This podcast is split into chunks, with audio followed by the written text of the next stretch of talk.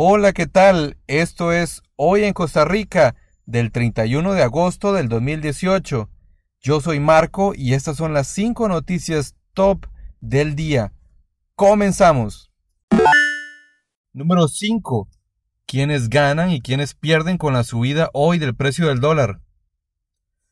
Hoy viernes el dólar llegó a 578 colones, el precio más alto en lo que va del año lo cual deja ganadores y perdedores.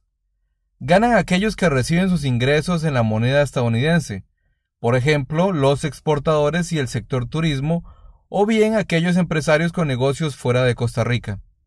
Por el contrario, se ven afectados los importadores de productos y materias primas, los deudores en dólares y que no ganan en esa moneda, así como los consumidores en general, puesto que con ese incremento en las materias primas se reflejaría en los precios del consumidor. El mensaje de Rodrigo Cubero, nuevo presidente del Banco Central, de darle mayor flexibilidad al tipo de cambio y fuertes intervenciones en Monex, hicieron que el mercado reaccionara. No obstante, especialistas llaman a mantener la calma, informaba la República.net. Número 4. Las municipalidades piden respeto para el alcalde de Limón. La Unión Nacional de Gobiernos Locales y la Asociación Nacional de Alcaldías e Intendencias mostraron su total repudio a las palabras expresadas por el diputado del Frente Amplio José María Villalta en contra del alcalde de Limón Néstor Matiz. Las palabras del Frente Amplista fueron las siguientes. Si nuestro sistema funcionara, deberíamos de ir a la reforma a visitar al alcalde de Limón. Néstor Matiz fue suspendido por la Contraloría General de la República con 30 días sin goce de salario desde el 3 de septiembre al 12 de octubre por modificaciones irregulares en la contratación de servicios. A esto se refería Villalta. Sin embargo, para las uniones de alcaldías, señalan que en un Estado de derecho como el nuestro, nadie es culpable hasta que se demuestre lo contrario. Leonardo Chacón, alcalde de Dota y presidente de ANAI, dejó clara la posición de las alcaldías. Esta aseveración, además de ser irrespetuosa hacia el señor alcalde Néstor Matis, alcalde de Limón, se une a una serie de críticas, muchas a veces sin fundamento, que se realizan hacia las figuras políticas de cualquier nivel.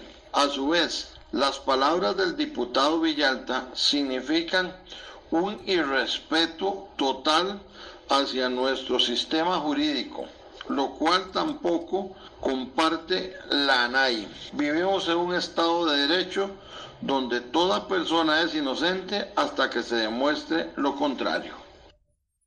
Por otro lado, Marcelo Solano, director de la Incidencia y Comunicación de la Unión Nacional de Gobiernos Locales, expresó el punto de vista de los gobiernos locales sobre este tema. La Unión Nacional de Gobiernos Locales sale hoy en defensa de la institucionalidad local del pueblo de Limón y la investidura de sus representantes políticos, quienes merecen respeto frente a las circunstancias jurídicas que en el marco de la legalidad puedan estar enfrentándose. Además, hacemos un llamado para que prive el respeto y la responsabilidad en cualquier comentario, que especialmente aquellos que tengan connotación política se refieran a ciudadanos electos por el soberano pueblo. Con este pronunciamiento, ambas organizaciones piden respeto y prudencia a los diputados, informaba Monumental. Número 3. Sánchez mantendrá ayuda a Nicaragua y apoya a Costa Rica en acogida a migrantes.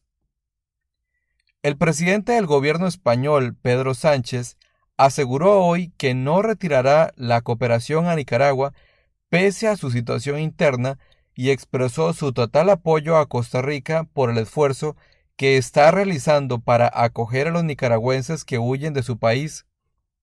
Sánchez hizo esas consideraciones en la conferencia de prensa que ofreció junto al presidente de Costa Rica en la última jornada de su gira latinoamericana. El jefe del Ejecutivo español y Alvarado mantuvieron el jueves una reunión y hoy han presidido un acto sobre la lucha contra el cambio climático, un desafío en el que han coincidido plenamente en la necesidad de adoptar medidas valientes para hacerle frente y sobre todo en el que se han intercambiado elogios mutuos como el que el presidente costarricense dedicó a Sánchez, un campeón en la lucha contra el cambio climático. La situación en Nicaragua de los nicaragüenses que huyen de su país y especialmente de los que llegan a Costa Rica estuvo muy presente tanto en las conversaciones entre ambos como en su comparecencia ante los medios. Frente a la retirada de la ayuda a Nicaragua por parte de algunos países e instituciones, ante la actitud del régimen de Daniel Ortega, el presidente del gobierno garantizó que España va a mantener la cooperación con este país porque, de lo contrario, quienes se verían perjudicados son sus ciudadanos. No vamos a retirar la cooperación a Nicaragua. Eso sería olvidarnos de los que sufren la represión del régimen, insistió. Sánchez recordó también el éxodo de muchos venezolanos hacia otros países limítrofes. Destacó la experiencia española ante la crisis migratoria. Necesitamos migración y ordenada, legal. Necesitamos migración y ordenada, legal. Hemos de combatir la irregular, que es la que impulsa a las mafias que trafican con seres humanos, resaltó. Tras defender el diálogo con los países de origen y tránsito de la migración, fomentar el control fronterizo y abogar por la integración de la migración legal, hizo hincapié en que la respuesta que ha de darse a este problema no debe ser de un solo país, sino regional. O se da una respuesta regional o al final será un país el que va a sufrir toda la presión migratoria. Eso subrayó, no es asimilable además de resaltar que cuando un migrante pisa territorio español, está pisando territorio europeo e insistir en que la respuesta debe ser solidaria, dijo que los líderes de América Latina son los que deben decidir si se debe traducir en algo semejante a la experiencia europea. Alvarado reconoció, por su parte, la experiencia de España en este asunto, destacó por ello las posibilidades de cooperación que hay y garantizó que su país mantendrá el total respeto de los derechos humanos. Advirtió además que, si no se soluciona el problema, eso tendrá consecuencias en la economía no solo de Nicaragua, sino de toda la región. Al igual que en materia de cambio climático, elogió la valentía de Sánchez en algunas decisiones que han adoptado en el cambio de la inmigración. El presidente costarricense agradeció la cooperación española en muchos ámbitos, mientras que Sánchez aprovechó para agradecer a Alvarado la gestión realizada por su país tras el asesinato este verano en el Parque Nacional Tortuguero de la turista española Arancha González. Además, ante la pregunta de un periodista sobre los consejos que daría a Costa Rica en materia económica, dijo que no se trata de dar consejos, pero aprovechó para resumir en una palabra lo que cree que piden todos los ciudadanos justicia. Tras la conferencia de prensa, el presidente del gobierno español visitó la sede de la Corte Interamericana de Derechos Humanos y se reunió con representantes de la colectividad española que viven en Costa Rica. Luego se trasladó al aeropuerto en San José para emprender el viaje de regreso a Madrid, poniendo así fin a su gira latinoamericana que lo llevó también a Bolivia, Chile y Colombia, informaba el país CR. Número 2. La Sala Cuarta ordenó a Incopesca realizar estudio de viabilidad sobre pesca de arrastre. Les otorgó seis meses para hacer el estudio. Deberán de hacerlo en conjunto con universidades y el MINAE.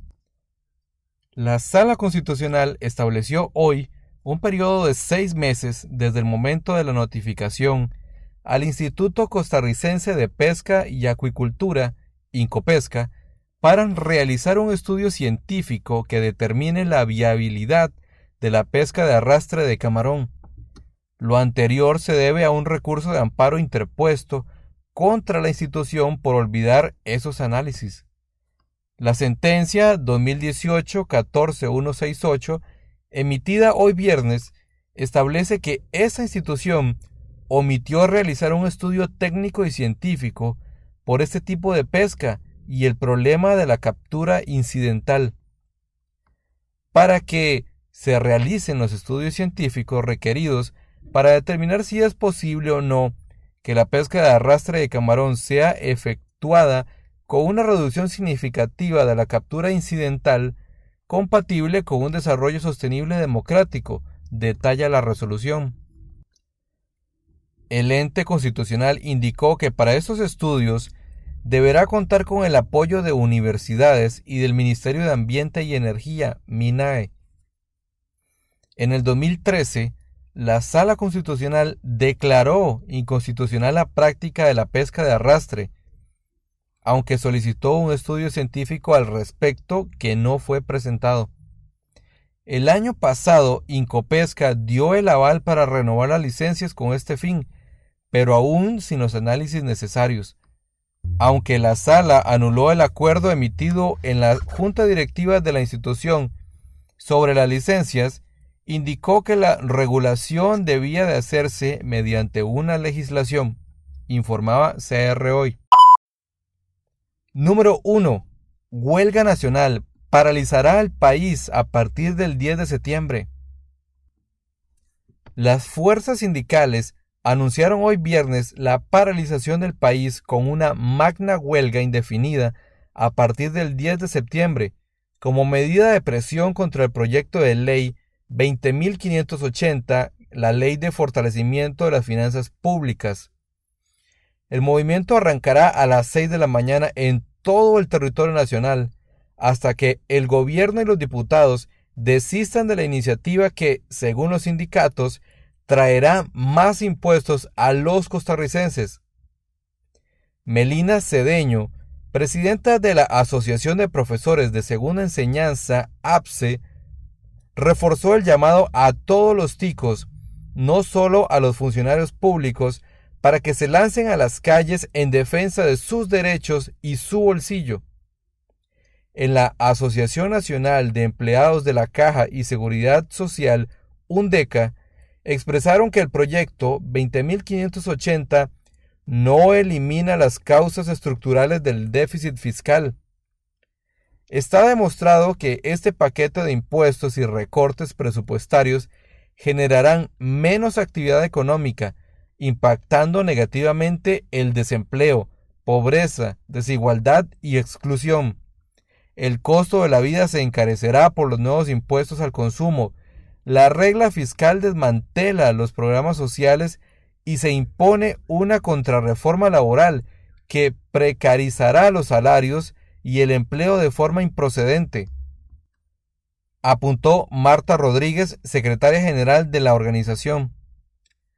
Albino Vargas, líder de la Asociación Nacional de Empleados Públicos y Privados, ANEP, destacó que, dentro del análisis, habrá paralización en toda la función pública, es decir, los educadores no se presentarán a dar clases, en los centros médicos solamente se dará prioridad a las emergencias y a los pacientes encamados. Habrá paralización en las instituciones de seguridad social, en empresas como el Instituto Costarricense de Electricidad, Instituto Nacional de Seguros, Refinadora Costarricense de Petróleo, en la Junta de Administración Portuaria y Desarrollo de la Vertiente Atlántica, en casi todas las municipalidades del país, en ministerios y sus entes adscritos y una serie de instituciones de todo tipo, puntualizó. No se quedaron por fuera los estudiantes de la Universidad de Costa Rica, la UCR, representados por su Federación Estudiantil, FEUR, cooperativistas, solidaristas, taxistas, agricultores y quienes deseen sumarse al movimiento. ¿Por qué la decisión? Los sindicatos y diversas organizaciones concuerdan en ir a las calles por falta de voluntad política en la Asamblea Legislativa y el Poder Ejecutivo, quienes dieron la espalda a medidas alternativas al combo fiscal, un texto que traerá desigualdad al pueblo en materia económica, según alegan. ¿Qué detendría la huelga? La fecha de arranque podría cambiar, sería antes, en caso de los movimientos que tenga el proyecto en el Congreso y se dictamina en un principio para el 10 de septiembre, pero los sindicatos tampoco descartan que exista una postergación. Para que se detenga la huelga, que el proyecto tome otro rumbo en la Asamblea Legislativa. Sabemos que los tiempos para dictaminar el proyecto están para el 10 de septiembre, pero si eso cambia el rumbo de nuestro movimiento también. Sin embargo, no hemos visto buena voluntad de los legisladores o de el gobierno para cambiar esos tiempos, comentó Gilbert Cascante, presidente de la Asociación Nacional de Educadores, ANDE. Todos los días, a partir de la fecha establecida, habrá distintos movimientos y marchas en todo el país, no solamente en un punto. La última huelga indefinida en el país fue en 2014, solamente de educadores por problemas con el pago de sus salarios, y duró más de un mes. La última, en unión sindical, fue en el año 2000 contra el conocido Combo del ICE, informaba Diario Extra. Bye.